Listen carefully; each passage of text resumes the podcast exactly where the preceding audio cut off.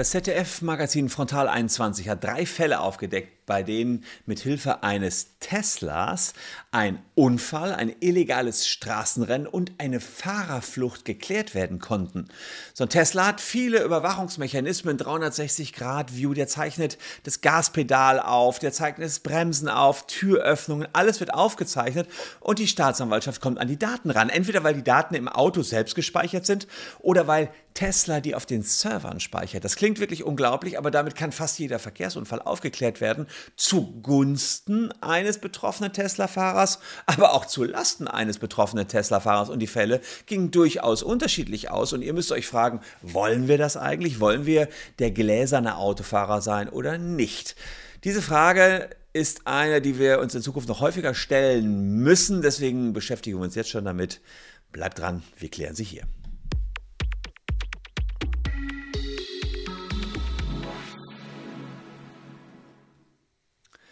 Hallo, ich bin Christian Solmecke, Rechtsanwalt und Partner der Kölner Medienrechtskanzlei Wildeborger und Solmecke und lasst gern ein Abonnement für diesen Kanal da, wenn euch rechtliche Themen interessieren. Ja, wer ein Tesla fährt, der hat quasi keine andere Wahl, als Daten hinter äh, preiszugeben, sekündlich werden Geschwindigkeit, Gaspedalstellung, Bremspedalstellung, Längs- und Querbeschleunigung gespeichert. Selbst die Türöffnung und jeder Handgriff wird penibelst protokolliert. Da gibt es Sensoren, Prozessoren und die alle arbeiten Hand in Hand zusammen. Und wenn ihr einen Tesla kauft, dann habt ihr eine Datenschutzerklärung, die unterschreibt ihr und die heißt so viel wie friss oder stirb. Witziger, sonst fährt das Auto nicht. Witzigerweise sagt Tesla auch zu Produktverbesserung wären diese Daten in der Cloud gespeichert. Sollten Sie damit nicht einverstanden sein, kann es sein, dass das Auto in seiner Funktionsfähigkeit eingeschränkt ist. Ehrlicherweise eine ehrliche Wahl hat man damit nicht. Dann gibt es noch die 360-Grad-Videos, die überwachen äh, das ganze Auto und im Dashcam-Mode wird sozusagen auch noch die ganze Fahrt überwacht.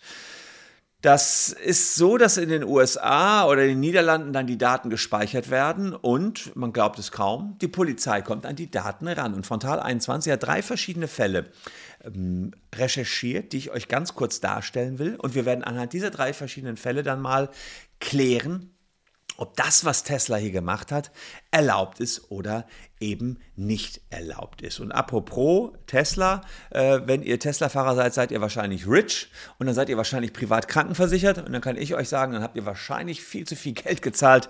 Wir holen allen privat Krankenversicherten das Geld zurück. Ihr könnt das hier auf der Landingpage, die ist unten in der Caption verlinkt, ganz kurz checken, äh, eure private Kranken angeben und wir sagen euch, wie ihr das Geld zurückbekommt, dass die euch da zu viel äh, entsprechend erstattet haben. Also, aber nun zu den drei ernsthaft passierten Tesla-Fällen.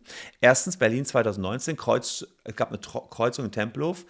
Es kommt ein Motorradfahrer, mit 140 Sachen kommt er von rechts, knallt in das Auto rein, wird schwer verletzt und der Tesla hat das alles gefilmt. Und dieser, dieses Filmchen von dem Unfall wird nach Amsterdam übertragen in ein Rechenzentrum von Tesla. Und ein Staatsanwalt hat jetzt gegenüber Frontal 21 gesagt, naja, wir haben die Fahrerdaten mit Einwilligung des Tesla-Fahrers, der sagte, ich war an dem Unfall nicht schuld, dann in Amsterdam angefordert und Tesla hat uns dann einen Link geschickt und mit dem Link konnte man alles sehen. Erstens, wie der da reinfährt und äh, wie dann der darüber geflogen ist. Und damit konnte die Schuld des Tesla-Fahrers erheblich abgesenkt werden. Gut für den Tesla-Fahrer. Anderer Fall, äh, Januar 2020. Ein Tesla rast mit über 160 auf eine Kreuzung in Berlin zu, kriegt die Kurve nicht, fährt gegen eine Ampel und die Insassen hauen ab. Wieder der gleiche Staatsanwalt holt sich äh, das Servervideo von Tesla, kriegt Details, sieht Geschwindigkeit, Gaspedalstellung, Beschleunigung, Bremsmanöver und das Unfallereignis selbst, zieht sich die Festplatte aus dem Fahrzeug, kann dann die Leute, die der Fahrerflucht begangen haben, in hochauflösender Qualität erkennen, stellt auch noch einen Antrag auf Herausgabe aller Fahr Fahrzeugdaten und konnte den Crash komplett voll nachvollziehen, sah, dass man nach dem Crash noch Vollgas gegeben hat, versuchte halt rauszukommen und sah eben noch die Fahrertür, wie sie erst 48 Sekunden nach dem Crash geöffnet worden ist. Aber genau konnte man sehen, wie tief ist das Gaspedal reinge gedrückt worden und und und. Und der Staatsanwalt sagt auch ganz klar gegenüber äh, Frontal 21, damit hat Tesla quasi den eigenen Fahrer ein bisschen verpfiffen, sonst wäre die Aufklärung in der Breite kaum möglich gewesen. Letzter Fall, den die aufdecken, Tesla und ein Motorrad werden gleichzeitig geblitzt mit 206 Stundenkilometer der Tesla und es bestand der Verdacht eines Kraftfahrzeugrennens. Auch da wieder alle Daten reingeholt seitens der Staatsanwaltschaft und siehe da, alle Daten sprachen dafür, dass man hier beschleunigt hat, ohne beschleunigen zu müssen. Damit wurde auch der Tesla-Fahrer überführt, obwohl es hier gar keine Crash-Meldung gegeben hat. Ganz unterschiedliche Fälle mit einem unterschiedlichen Ausgang. Und die Frage ist natürlich, die wir uns vorab stellen müssen, darf Tesla überhaupt all diese Daten sammeln. Das ist ganz wichtig, dass man sich erstmal anschaut, was dürfen die sammeln und wo wird überhaupt gesammelt. Tesla-Fahrzeuge sind quasi eine rollende Software und überall im Fahrzeug sind Sensoren und Kameras und die sind natürlich für den Autopiloten erstmal unerlässlich. Also, erste Aufzeichnung bei einem Tesla. 30 Sekunden bei einem Crash. Das sagt Tesla selbst. 30 Sekunden werden dann gespeichert mit Zustimmung des Kunden automatisch, wenn es einen Crash gab. Also, wenn man irgendwo draufgekracht ist oder irgendeine ganz harte Bremsung gab. Sprich, Tesla zeichnet die ganze Zeit auf, aber nur die letzten 30 Sekunden werden dann gespeichert bei einem Crash. Nummer 1. Nummer 2, wenn wann Tesla speichert, Wächtermodus und Dashcam-Modus. Seit 2019 gibt es den Wächtermodus. Da sagt Tesla, es ist eine Funktion, die verdächtige Aktivitäten ausnimmt. Wenn man an bestimmten Orten geparkt ist, es werden Bewegungen erkannt, dann reagiert das Fahrzeug. Bei einer schweren Bedrohung wird ein Alarm ausgelöst. Die App informiert euch und der Wächtermodus ist zwar grundsätzlich deaktiviert beim Verkauf, er kann aber von euch leicht aktiviert werden und die Kameras haben eine Reichweite von 250 Metern. Die filmen Gesichter, Kennzeichen und alles kann im Prinzip auch auf dem USB-Stick gespeichert werden im Tesla. Und äh, man könnte theoretisch jetzt das auslesen, Kfz-Kennzeichen auslesen, Gesichtserkennung und, und, und. Das ist ein 360-Grad-Blick rund ums Auto. Man hat noch Sensoren drin, Unterschall, äh, Radar. Und ähm, tatsächlich sind diese Aufnahmen offenbar in diesem Fahrerfluchtfall äh, genommen worden, denn dort konnte das Auto ja sichergestellt werden und da konnten die gucken, was war alles drauf gespeichert. Dann gibt es aber auch noch diesen Dashcam-Modus, der ähm, den können Autofahrer selbst anstalten und damit können sie alles um sich herum filmen und nach einer Stunde werden die Aufnahmen überschrieben. Da sagt Tesla, die Daten würden nur im Auto selbst gespeichert. Aufnahmen durch die Dashcam und den Wächtermodus werden unter keinen Umständen an Tesla übertragen. Das stimmt aber ehrlicherweise nicht so ganz. Es gibt eine Reihe von Sonderfällen und Ausnahmen bei Vandalismus oder bei Einwilligung. Da kann es tatsächlich sein, dass Daten auf den Server von Tesla kommen. Ist aber ein bisschen undurchsichtig, wann die Daten wohin gelangen. Jedenfalls bei dieser Dashcam Wächtergeschichte. Und dann haben wir noch ein drittes, dass nämlich die Fahrdaten, die Telemetriedaten an Tesla übertragen werden. Das war auch beim Fahrerflucht der Fall. Ähm, da wurden Daten wie Öffnen der Tür, Drücken des Gaspedals und so weiter auf den Servern gespeichert. Und auch beim Autorennen war es so, dass da die Serverdaten drauf waren. Darf die Staatsanwaltschaft sowas überhaupt abfragen? Ja, 94 Strafprozessordnung, das sind die Beschlagnahmevorschriften. Da steht drin, wann man solche Nutzungsdaten beschlagnahmen darf. Gerade Dashcam-Daten, alles, was zur Aufklärung eines Unfalls ist, äh, kann man von dem Betroffenen selbst oder von Dritten beschlagnahmen und anfordern. Und wenn es zur Aufklärung einer Straftat ist, ist auch die Beschlagnahme in aller Regel verhältnismäßig. Und bei Unfallflucht oder beim illegalen Straßenrennen spricht da vieles für, dass man die Sachen dann entsprechend sich auch holen darf seitens der Strafprozessordnung 94 fortfolgende. Die Fra oder folgende. Was ist dann das, was Tesla da macht? Dürfen die das? Dürfen die einfach die ganze Zeit aufzeichnen? Also, da habe ich ja hier auch schon mal vor einiger Zeit ein Video gemacht, was die Videoüberwachung im Straßenverkehr betrifft. Ja? Also da ist die Frage, darf ich so ohne weiteres den Straßenverkehr einfach filmen um mich rum? Und das ist tatsächlich relativ problematisch vom Gesichtspunkt des Datenschutzes her. Denn nach dem Datenschutzrecht, das hat der BGH 2018 noch zum alten Datenschutzrecht gesagt, geht es nicht, dass man anlasslos alles um sich herum aufzeichnet. Das heißt Gesichter, Nummernschilder, Menschen, die da drum rumlaufen. Und es kann ein Bußgeldverfahren nach sich ziehen, wenn man eine Dashcam hier einsetzt. Aber der BGH hat auch gesagt, wie man Dashcams datenschutzkonform einsetzen kann, indem man nämlich filmt und nur bei einem Crash oder bei einer starken Verzögerung ein paar Sekunden oder Minuten dann noch gespeichert bleiben. Wie viele Minuten, wie viele Sekunden hat der BGH nicht gesagt? Aber bei den Tesla, Tesla Dashcams muss man sagen, eine Stunde, die die aufzeichnen und speichern, das dürfte zu viel sein. Allerdings die 30 Sekunden nach einem Unfall, die Tesla ja auch noch speichert, die dürften wiederum den Anforderungen des Bundesgerichtshofs genügen. Also man muss beides sich anschauen. Da haben wir einerseits die Dashcam während der Fahrt, illegal, bin ich jedenfalls der festen Überzeugung, in der Form, wenn es wirklich ist, eine Stunde, das wird illegal sein. Und dann haben wir die 30-sekündigen Aufzeichnungen bei Crash, die dann gespeichert werden. Die ja, es wird zwar permanent gefilmt, aber nur die 30 Sekunden werden dann rückwirkend gespeichert. Die sind wiederum legal.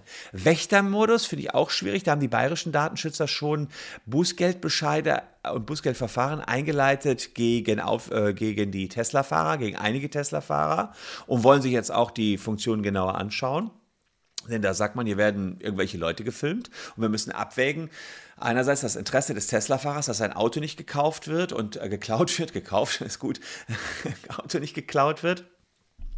Und andererseits das Interesse, also wenn ihr solche Versprecher sehen wollt, guckt mal unten bei Instagram vorbei, auf unserem Kanal, äh, passt jetzt irgendwie gut. Ähm, einerseits, dass das Auto nicht geklaut wird und andererseits, dass die Menschen, die drumherum laufen, nicht auch noch gefilmt werden. Ja, also ist also die Frage, inwiefern kann man diesen Wächtermodus ähm, so betreiben. Da sagt dann Tesla, äh, dass es schneller überschrieben wird, beziehungsweise auch da meine ich, zulässig wäre das ganze Ding wohl nur, wenn es 30, 60 Sekunden speichern würde, beispielsweise bei einem Diebstahl und das dann überträgt, aber das stundenlang wird datenschutzrechtlich nicht möglich sein, auch nicht den ganzen öffentlichen Raum. Also die Dinger, also die Autos stehen ja oft an der Straße. Wenn es bei euch zu Hause steht, meinetwegen, ja, wenn es auf dem, ähm, ähm, nicht den öffentlichen Raum filmt, dann, dann dürfte der Wächtermodus in Ordnung sein. So in der jetzigen Form eigentlich nicht schwierig wird, gerade auch im öffentlichen Raum, die Passanten müssten informiert werden. Da müsste also Videoüberwachung bei Tesla irgendwo direkt auf den Autos kleben, wollen die Tesla-Fahrer natürlich auch nicht haben. Und dann gibt es noch eine weitere Problematik, die Daten, die werden dann noch übermittelt. Die werden übermittelt an Tesla und ähm, auch da muss man sagen, wir müssen uns genau schauen, inwiefern werden die freiwillig übermittelt. Naja, wenn, da bei der, beim Kaufvertrag gesagt wird, du musst einwilligen in die Datenübertragung, sonst fährt dein Auto nicht dann gibt es mehrere Möglichkeiten, wie so eine Datenübertragung erfolgen kann. Einerseits eben durch eine echte Einwilligung, dann, dann ist, muss die aber freiwillig sein. Da würde ich sagen, eine Wahlfreiheit oder nicht, wenn die androhen, entweder überträgst die Daten oder nichts klappt. Oder man sagt, es gibt ein berechtigtes Interesse, weil Tesla möchte ja die Daten zum Laufen bringen oder aus Vertrag werden die Daten übertragen. Also es gibt schon verschiedene Möglichkeiten, aber die Einwilligung, die echte Einwilligung wird so nicht klappen, weil, weil man keine Wahlfreiheit hat. Und den Thilo Weichert, den kennt ihr, der war der Datenschutzexperte des Landes Schleswig-Holstein. Dort war er der Datenschutzbeauftragte und der hat ein 40-seitiges Gutachten veröffentlicht, Ende 2020 schon. Und da hat er gesagt, Tesla, die verstoßen doch an allen Ecken und Kanten gegen EU-Recht. Ja, und die sagen das sehr, sehr genau. Die sagen, erstens, die Datenschutzerklärung von Tesla ist vollkommen unzureichend. Zweitens, der Halter erfährt viel zu wenig über die Zwecke, wofür die Daten alles verwendet werden. Die werden offenbar auch zu Werbezwecken verwendet und das ist natürlich extrem bedenklich.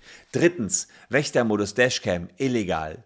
Viertens, unbeteiligte Personen werden noch gefilmt, auch illegal. Und dann natürlich die ganzen Daten gehen an US-Behörden und auch das ist eben nicht erlaubt. Hier gibt es Hackerangriffe und diese Hackerangriffe sind ein riesiges Problem. Ihr seht also, hier haben wir tatsächlich äh, viele Fragestellungen, die es rund um Tesla gibt, die auch juristischer Natur sind und die vor allen Dingen das Datenschutzrecht betreffen. Übrigens Datenschutzrecht, hier äh, noch der Hinweis, falls ihr vom Facebook-Datenleck betroffen seid, das wisst ihr vielleicht schon, holen wir euch äh, euer Geld zurück oder versuchen es zumindest zurückzuholen, ähm, beziehungsweise für euch 500 Euro zu erstreiten, wenn eure Daten da abhanden gekommen sind. Könnt ihr hier unten in der Caption checken.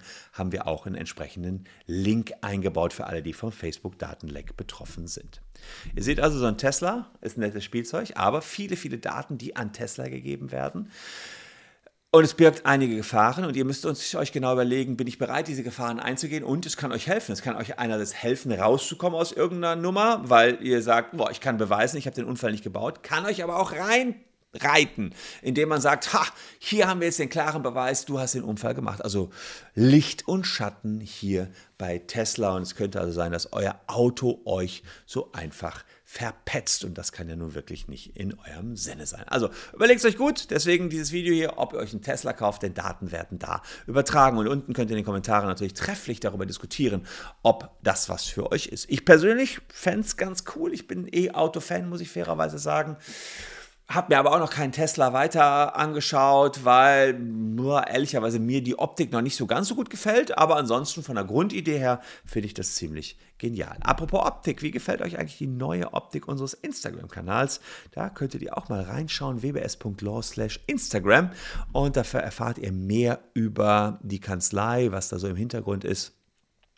Hier seht ihr zum Beispiel rechts mein Büro. Wer da mal reingucken will, schaut in unserem Instagram-Kanal vorbei. Drei Postings pro Woche. Wir spammen euch da nicht zu. Da gibt es also die News der Woche, da gibt es erstaunliche rechtliche Informationen und eben Hintergrundinfos über die Kanzlei. Einfach mal Kanzlei WBS bei Insta suchen, werdet ihr höchstwahrscheinlich sofort finden. Und unten in der Caption auch dazu nochmal ein Link. Das soll es an dieser Stelle aber jetzt wirklich gewesen sein. Hier noch zwei Videos, die euch ebenfalls interessieren könnten. Wir sehen uns morgen an gleicher Stelle schon wieder. Danke euch fürs Zuschauen. Tschüss und bis dahin.